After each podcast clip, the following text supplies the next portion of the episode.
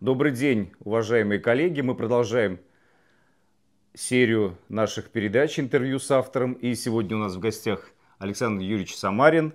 Кстати, недавно исполнилось не будем говорить, сколько лет, или можем сказать, ну, Почему да. можем еще да, не Исполнилось 12 марта 50 лет Александру Юрьевичу, и замечательная книга вышла к юбилею. Э, книга с библиографией, из биографии автора. Я хочу сказать, что это человек удивительный и уникальный. В 29 лет он уже стал доктором исторических наук. И по количеству трудов, ну я не знаю, наверное, таких людей даже на территории Российской Федерации, наверное, раз-два я обчелся. Но сегодня мы будем говорить о книге, которая вышла в 22 году. Это книга Александра Юрьевича «Академический переводчик Волчков и книжные дела в России XVIII века». Я хочу э, Александру Юрьевичу задать, задать первый вопрос – все-таки Сергей Савич Волчков, он был и переводчик, и автор литературных текстов, директор сенатской типографии. А что о нем действительно мало писали? Ну, действительно, Сергей Савич Волчков фигура, скажем так, не то чтобы совсем неизвестная, но он постоянно остается в тени или оставался в тени очень долгое время своих более знаменитых современников. Ну, понятно, что он не был такой, э, вроде как с первого взгляда, выдающейся фигурой эпохи своей, а сейчас про эту эпоху я немножко расскажу, потому что э, вообще, так сказать, его жизнь фактически охватывает, как сейчас принято говорить, долгий 18 век. Потому что родился он в 1707 году, то есть в эпоху Петра I, и в это же время, еще при Петре I в 1723 году началась его служебная карьера.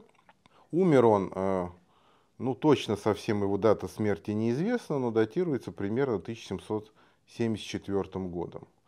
И вот фактически э, вот этот период, да, больше полувека активной достаточно деятельности, и э, результаты тоже весьма впечатляющие, потому что казалось бы, э, человека не так много изучали, но э, действительно, если посмотреть на, на сводный каталог русской книги XVIII века, мы увидим, что Волчков был автором примерно 50 переводов, которые вышли из печати.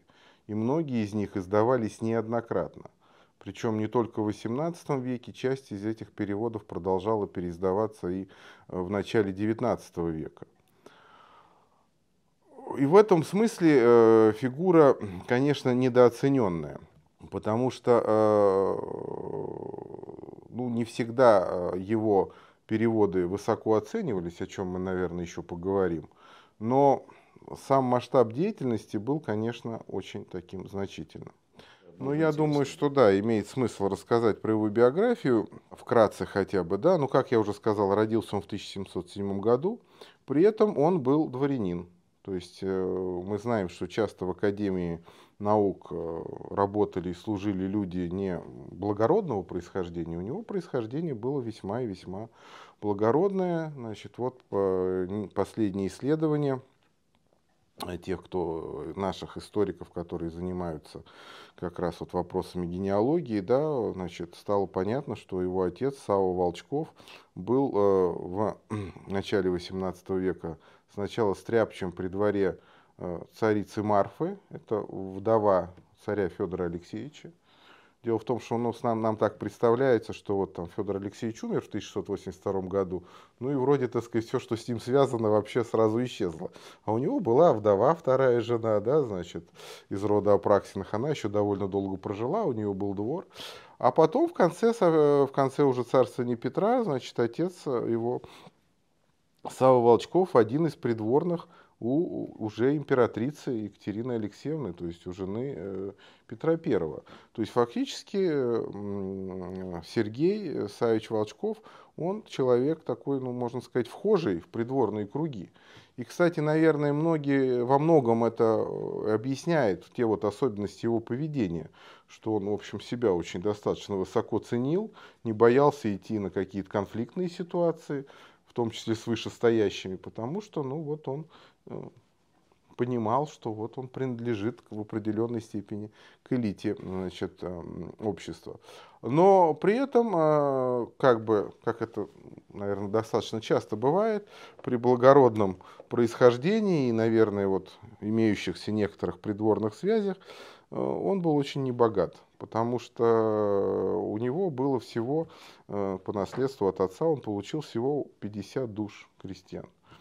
Это действительно немного. Почему? Потому что, ну, если мы посмотрим на историю и 18 и 19 века, такой, ну, можно сказать, знаковой цифрой, которая потом попала даже в название одного из романов э, Писемского, это тысяча душ.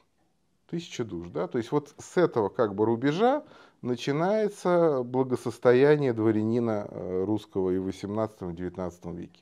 Если у тебя есть примерно тысяча душ, уже это, ну, значит, ты можешь себе позволить э, и определенный уровень, так сказать, жизни, и досуга, и, может быть, даже не служить.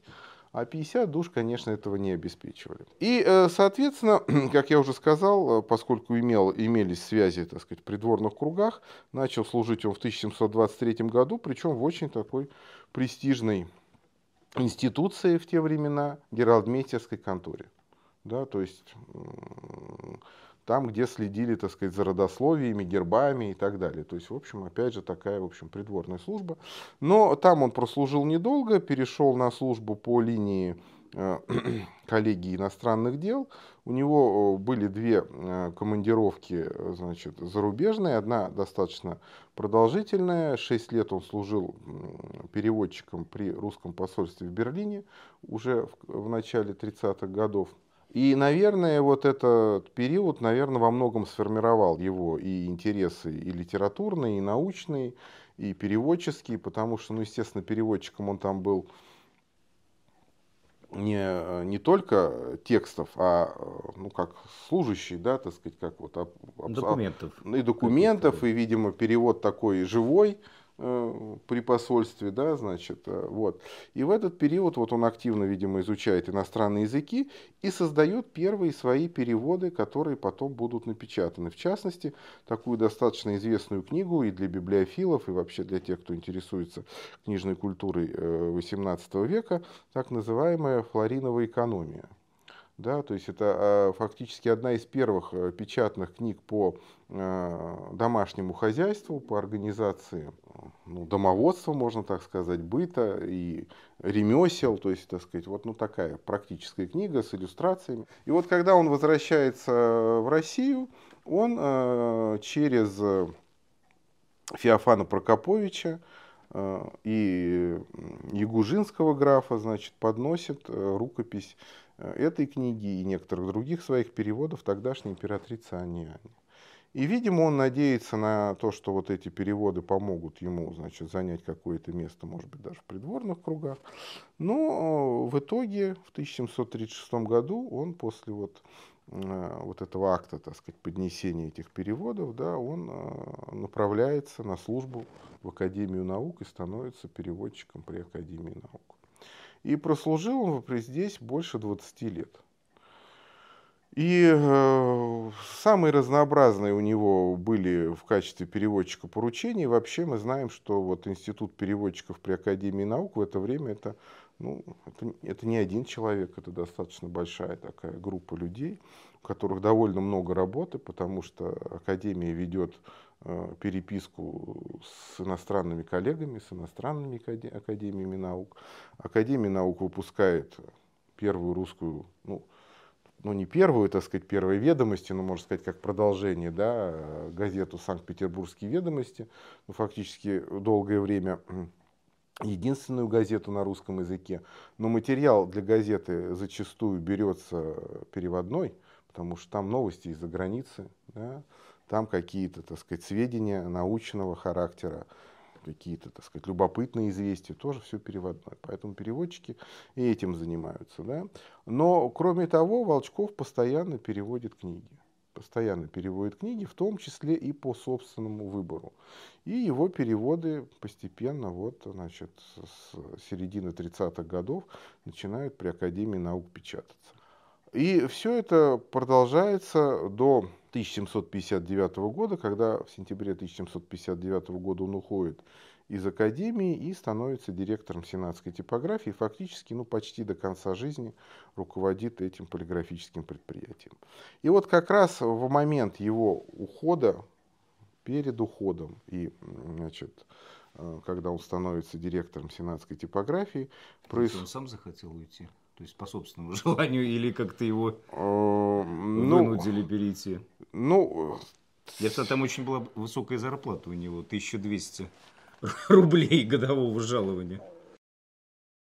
В общем, там ситуация, наверное, она достаточно долго развивалась, потому что вот я к этому пытался сейчас подойти, да, что вот в конце, значит, его э, службы э, официальной в академии, и когда он перешел уже в сенатскую типографию, в конце 50-х, в начале 60-х годов, разворачивается такой долгий конфликт между Волчковым и Академией наук, который, на мой взгляд, в общем, является одним из ключевых эпизодов его биографии. Но самое главное, э, это один из, на мой взгляд, важнейших эпизодов вообще в истории интеллектуальной жизни в России. Почему?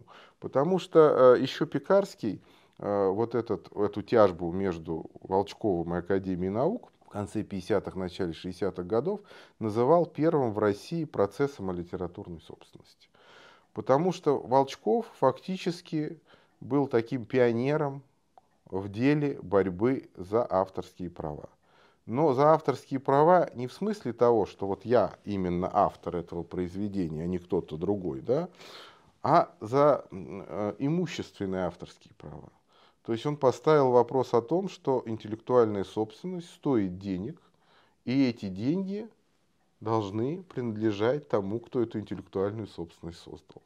А это на самом деле очень важный момент в э, истории и, э, и литературы, и науки, и вообще вот интеллектуальной деятельности. Почему?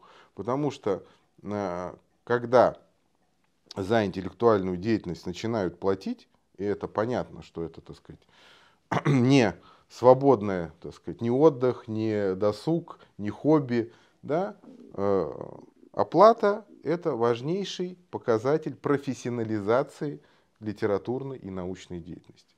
И фактически вот в России Волчков был, ну, всегда очень сложно говорить первым, но, по крайней мере, одни, одним, из, одним первых, из первых да. и очень активных, так сказать, людей, потому что вот, э, вот это, материалы этого процесса как раз показывают его взгляды на этот вопрос, да, так сказать, и конкретную борьбу, которую он вел в этом направлении. Александр Юрьевич, конфликт э, Сергея Савича Волчкова с Академией наук – это, как вы уже сказали, одна из самых ярких страниц в его биографии.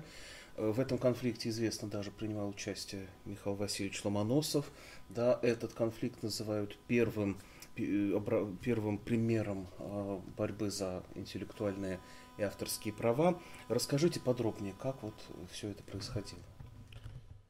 Да, история эта достаточно длинная, и началась она еще в тот период, когда Волчков э, служил в академии, но это, можно сказать, была такая предыстория. Надо сказать, что с конца 40-х годов, продолжая числиться в академии, Волчков э, достаточно часто берет э, длительные отпуска и живет у себя в имении. Ну, сейчас бы мы, наверное, сказали, что он работает на удаленке.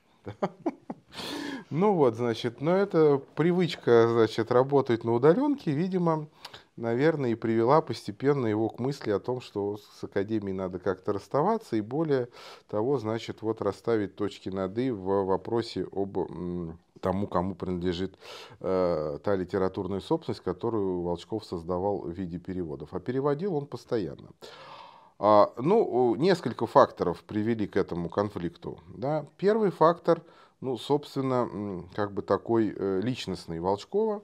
Надо сказать, что он был не только плодовитым переводчиком, но и плодовитым вообще, так сказать, э, по жизни.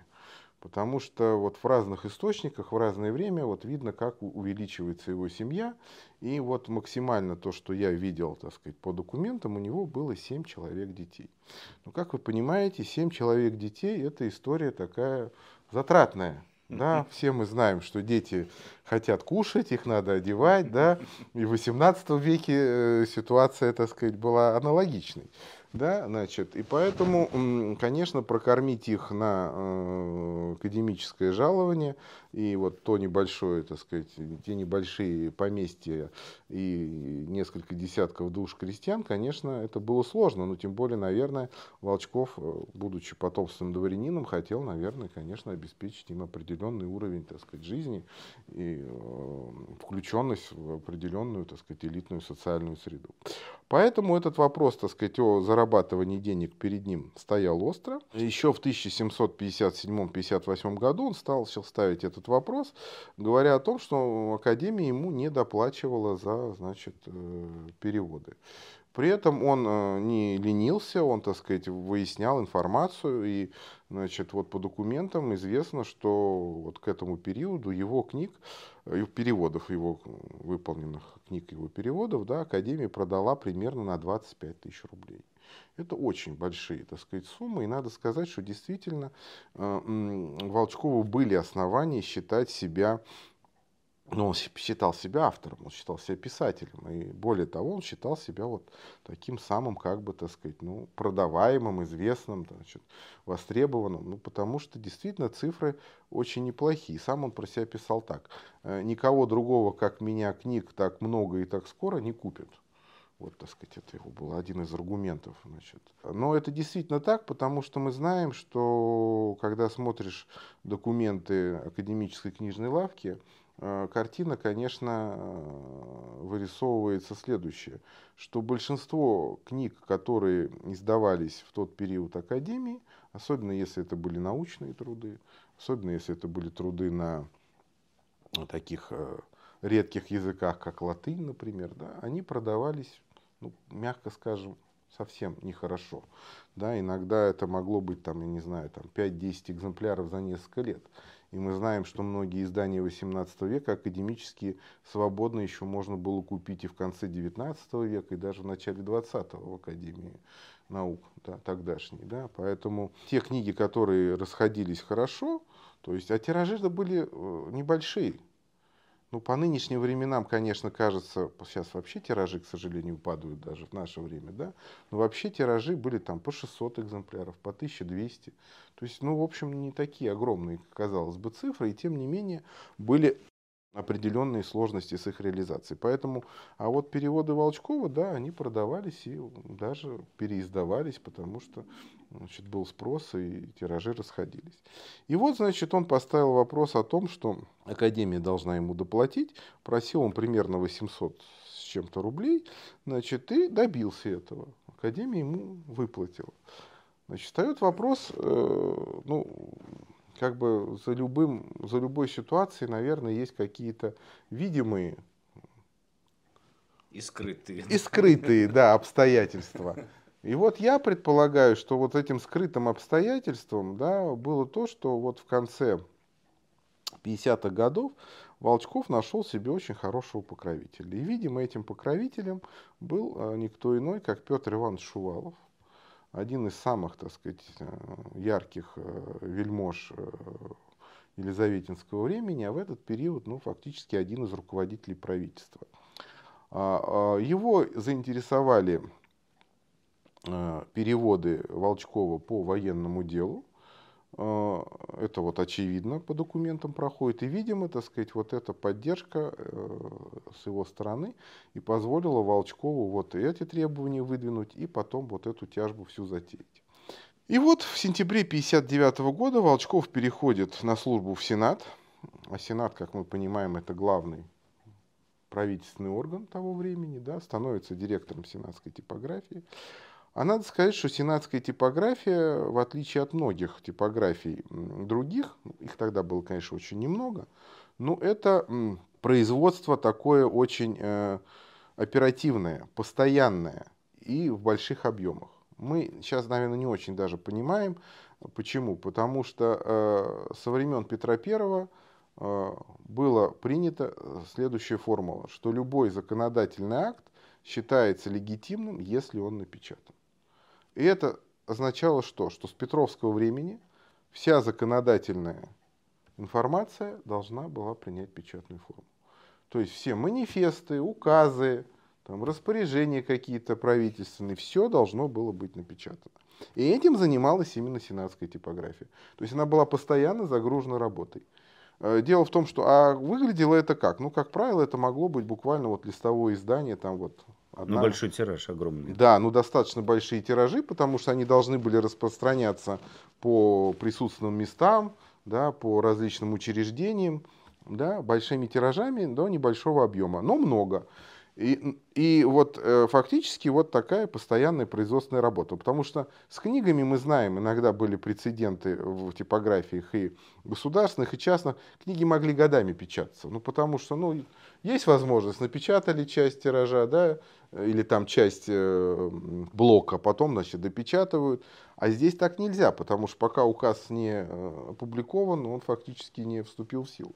И вот он становится директором вот такой как бы, производственной такой, значит, э, типографии, да, и при этом он выговаривает права на то, что он будет печатать свои переводы на льготных условиях типографии и продавать в свою пользу.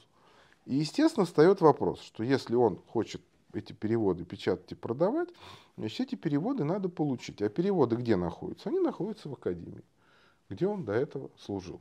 Значит, при этом часть из этих переводов уже была издана в печатном виде, а часть, и достаточно большая, она лежала в виде рукописи. И э, Сенат, значит, с подачи Волчкова начинает вот эту переписку с Академией, требуя переводы Волчкова передать э, в Сенат, чтобы там они печатались, и Волчков мог получать за это какую-то, так сказать, прибыль. Когда Академия получает эти требования, естественно, она, ну, ну как это сказать, ну не нравится ей это, мягко так скажем, да? Причем позиция Академии, которая э, все больше и больше будет вот в ходе этой тяжбы проявляться, она, в общем, нам, современным научным работникам тоже очень хорошо эта логика известна и понятна. Академия примерно с таких позиций выступает. Волчков служил в академии, получал в академии жалование, значит, то, что он делал в рабочее время, в служебное и за жалование, это принадлежит академии. Значит, он аффилирован с академией, да. как сейчас говорят. Аффилирован, и более того, да, мы знаем, есть такое понятие служебное произведение, да, значит, раз оно вып... в, в рамках, так сказать, служебных обязанностей, значит, оно должно принадлежать академии. Ну, Волчков тоже, так сказать, это понимал, поэтому в своих, так сказать, прошениях, и потом это значит, выливалось в сенатские документы, которые в виде требований шли в академии, он говорил о том, что нет, а это вот я в свободное время переводил, то есть поэтому здесь как бы академия не может на это претендовать, это вот мое. Ну, это, так сказать, упрощенно, конечно, и сейчас я, мы это об этом говорим таким современным более языком, но суть примерно вот такая этой, так сказать, ситуации. Надо сказать, что академия, э, ей тяжело бороться, потому что Сенат и Академия все-таки разные весовые категории, да, но при этом Академия всячески, так сказать, пытается этот вопрос, так сказать, как-то оттянуть, затянуть, э, идет переписка. А, но и Академия не сидит на месте. И, кстати говоря, э, в этом смысле, наверное, это вот был второй фактор, который подтолкнул Волчкова к тому, чтобы уйти значит, э, в сенатскую типографию и потом вот так вот, так сказать, настойчиво требовать свои переводы. Дело в том, что 1758 году примерно да, возникает вторая типография в Академии наук. Так называемая новозаведенная типография. Причем, если ну, прежняя типография, или как-то ее иногда называют в этот период, старая типография, она печатала в основном научные труды академические, то задача вот этой новозаведенной типографии была сразу определена как коммерческого предприятия. То есть печатать те книги, которые хорошо продаются и приносят прибыль. И, естественно, руководитель вот этой новозаведенной типографии, а это был никто иной, как Иван Иванович Тауберт, небезызвестный деятель да, академический, она была очень заинтересована в том, чтобы печатать и переводы Волчкова, потому что было понятно, что они достаточно хорошо продаются. И вот получается так, идет переписка между Сенатом и э, Академией, э, где же должны, э, кому должны принадлежать переводы Волчкова и где они должны находиться. А в это время Академии наук принимает решение о том, что печатать один за другим переводы Волчкова, и они выходят в новозаведенной типографии. Вторыми изданиями, там, первыми изданиями из того, что до этого не было издано. То есть фактически помимо вот этой бюрократической борьбы в виде переписки между учреждениями, идет еще и реальная такая экономическая война. Академия наук в лице Тауберта, да, значит, она э, издает переводы Волчкова, фактически лишая его возможности их издавать, э, ну, такая конкуренция, да, то есть рынок уже заполнен, получается. И надо сказать, что Волчков это понимает, и в некоторых его прошениях прям вот такие очень яркие картины он рисует, он все-таки недаром был переводчик, ну, и литератор был, ну, не могу сказать, что великий, но в, в стиле вот, так, вот прошений он такой был виртуоз. И он, например, так сказать, описывает, что вот он приезжал к Тауберту, просил его не печатать, значит, его переводы, а Тауберт ему со смехом сказал, что у меня уже все твои переводы, значит, я их достал или купил, вот, и посмотрим, значит, кто, э, я тебя или ты меня, или академическая типография сенатскую переможет. То есть вот явно, так сказать, вот они, э, ну, вряд ли, так сказать, Волчков это уж совсем придумал, даже этот разговор. То есть они понимали, что у них идет вот такая, так сказать, э, экономика литературная борьба, да. Но постепенно к концу 61 года кажется, что чаша весов все-таки очень мощная поддержка со стороны Сената, да, видимо, там, вероятно, может быть, и Шувалов за этим стоял, постепенно чаша весов начинает склоняться на сторону Волчкова. И вот 5 декабря 1761 года вышел указ о создании так называемой особливой типографии при Сенатской, то есть особливой типографии для Волчкова. Надо сказать, что этот указ, он тоже у нас в историографии, вот, на мой взгляд, очень сильно недооценен потому что фактически это первый э, указ о создании вот ну, такой частной или получастной типографии. И фактически это получается на 10 лет раньше, чем э, известный всем, так сказать, указ 1771 года, который позволил Иоганну Гартунгу создать первую частную типографию в России. Но проблема-то в чем состоит, что указ-то был, но он не был реализован. Вот если бы он был реализован, Волчков бы стал бы вот таким создателем, владельцем первого независимого полиграфического предприятия. Хотя, если посмотреть, вот, так сказать, как этот документ, эту типографию рисует, скорее больше это похоже на другую форму частного книгопечатания, который тоже очень активно в России стал распространяться, но еще даже чуть позже, чем появление первой частной типографии, середины 70-х годов. Это аренда каким-то частным лицом государственной типографии. Ну, самый яркий известный пример – это аренда новиковым э, типографии Московского университета, да, но таких э, прецедентов, случаев было гораздо больше когда кто-то, вот типографии существовали там при сухопутном шлихетском корпусе, артиллерийском корпусе, да, значит, а какое-то частное лицо их, так сказать, эту типографию арендовало. И вот Волчков мог, так сказать, стать вот таким тоже пионером и в этом смысле, но типография не была создана. Вот этот указ 5 э, декабря 1961 года, это такой ну, такая центральная точка э, в этой истории, когда вот казалось, что Волчков уже фактически, так сказать, выигрывает, и при этом еще Сенат, так сказать, очень жестко требует немедленно все переводы его собрать, значит, и э, отдать в сенатскую типографию. А затем вдруг в первой половине 62 э, года э, в этой вот борьбе, так сказать, переписки возникает некое затишье, а потом вдруг с лета ситуация, вот если смотреть по документам, она достаточно резко меняется. И Академия вдруг, так сказать, достаточно жестко, в отличие от прежнего периода, прям с расчетами говорит, вот, он жалование, вон сколько получал. Все его, значит, переводы э, принадлежат Академии. И Сенат меняет свою позицию. И в итоге, вроде, так сказать, как уже и э, вся эта история сходит на нет.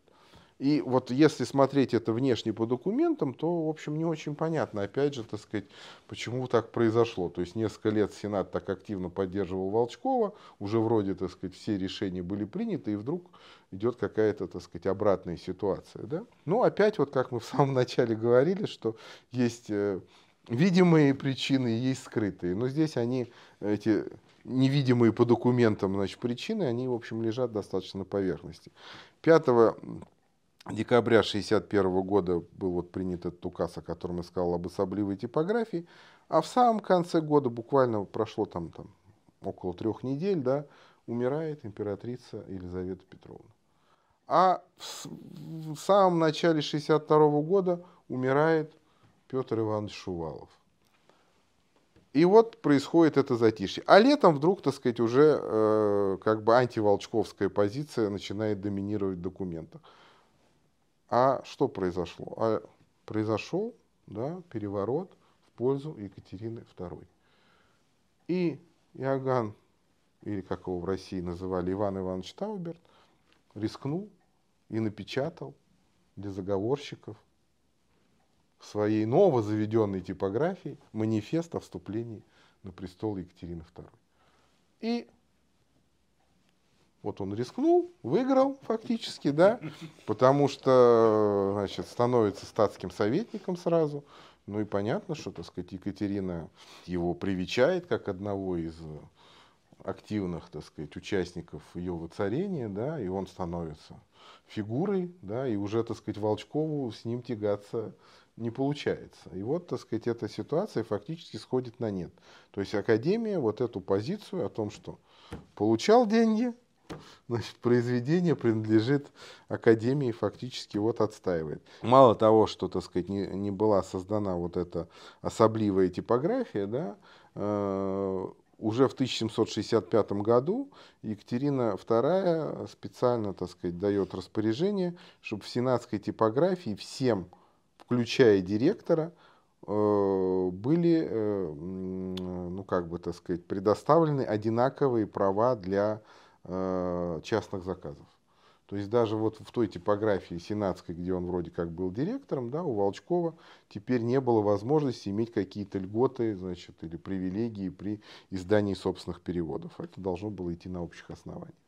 Но, тем не менее, вот, так сказать, скажем так, не удача вот этого, этой истории да, для Волчкова, а, на мой взгляд, все равно не может не э, давать оснований для того, чтобы мы этот эпизод оценивали очень как важный и очень такой существенный в истории интеллектуальной жизни нашей страны, потому что фактически впервые, причем так масштабно, был поставлен вопрос о том, кому должны принадлежать авторские права значит, на э, интеллектуальные произведения. При этом, здесь, на мой взгляд, тоже очень важно, что у Волчкова был такой высокий уровень авторского самосознания, а при этом он был все-таки переводчиком. Но при этом он считал себя автором. Да? Ну, во многом, может быть, это действительно связано с тем, что, ну, как сказать, тогда еще такой жесткой границы не было. И когда он переводил, он сам осуществлял отбор. Надо сказать, что какие-то вещи он упускал из э, тех произведений, которые переводил. Редактировал, да. То есть фактически создавал какую-то такую адаптированную, скажем так, версию, так сказать, этих произведений. Поэтому, может быть, это тоже играло свою роль. Но э, э, вот самое важное, что вот у него сформировался такой высокий уровень, так сказать, авторского самосознания. И э, фактически в этом смысле он, наверное, опережал э, и достаточно намного время, потому что мы знаем, что для вообще, так сказать, литераторов XVIII века они э, в основном воспринимали свое литературное творчество как некое хобби, да, значит, вне службы, денег за это, как правило, не получали, некоторые даже ну, считали это ну, как бы неправильным, так сказать, получать за это деньги. И только постепенно, да, вот уже даже ближе к концу XVIII века начинает формироваться понимание того, что за литературную и научную работу да, должно быть, так сказать, достаточно достойное вознаграждение. Ну, один из таких известных эпизодов, но это уже гораздо позже, да, когда небезызвестный, значит, Болотов, да, значит, агро агроном э, посылает одну из своих работ в труды вольного экономического общества, и вот в его известных записках да, есть эпизод, когда он, получив от э, вольного экономического общества экземпляр книги, значит, как бы возмущенно, значит, пишет, а где же деньги-то, так сказать, я же потрудился, да? Но это даже в этот период, ну, так сказать, достаточно такая исключительная история. То есть вот это процесс формирования вот э, отношения к литературной и интеллектуальной вообще собственности как некому, так сказать, имущественному, имущественной истории, она происходит постепенно. И в этом смысле вот мы должны, конечно, вот Волчкова выделить отдать ему должное, как вот такой фигуре, которая в этом смысле э, очень интересна. Александр Юрьевич, и вот в завершении первой части хочется поговорить о взаимоотношениях э, Волчкова и Ломоносова. Да, не в прошедшем интервью с Симоном Семеновичем Элизаровым он рассказывал о взаимоотношениях Ломоносова и Миллера. Про Миллера мы поговорим позднее. Да, а вот Ломоносов и Волчков. Ведь Ломоносов каким-то образом участвовал в судебной тяжбе Академии с Волчковым. В чем была критика? Ну, тяжба-то она, в общем-то, была не судебная, скажем так. Это все-таки не суд был, а так сказать, переписка между учреждениями, да. А, ну, действительно, э, Ломоносов э, принимал участие в оценке переводов Волчкова, и э, в том числе в этот период, когда шла вот, шел вот этот процесс борьбы за авторские права между Волчковым и Академией.